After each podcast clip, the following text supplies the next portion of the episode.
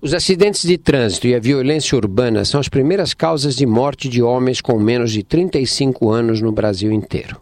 O intrigante é que, apesar de o Brasil ser um país tão grande e com tantas estradas, os acidentes de trânsito ocorrem com mais frequência dentro do perímetro urbano, nas ruas ou avenidas de alta velocidade.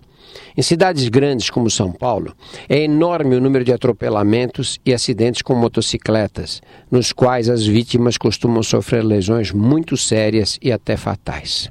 Na verdade, o número de atropelamentos cresce à medida que os pedestres deixam de usar as faixas reservadas para a travessia de ruas e avenidas, ou de respeitar sinais. Ninguém nega que os motoqueiros prestam um serviço importante, levando papéis e pequenas encomendas de um canto para outro mais rapidamente do que qualquer outro meio de transporte o faria.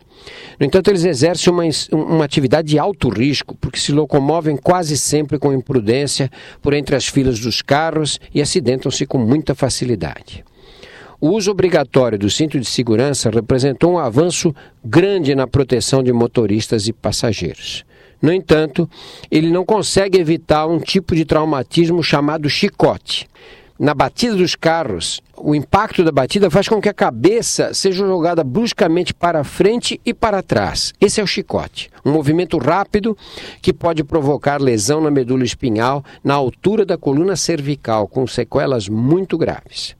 A gente nunca deve deixar de insistir que o álcool é responsável por grande parte dos acidentes de trânsito. Todo mundo acha que pode beber um pouco. É raro alguém admitir que passou da conta. E quem bebeu não entrega a chave do carro. Essa é a regra geral. Nossa sociedade tem sido permissiva e complacente com as pessoas que dirigem embriagada e saem por aí colocando a vida de todos em risco.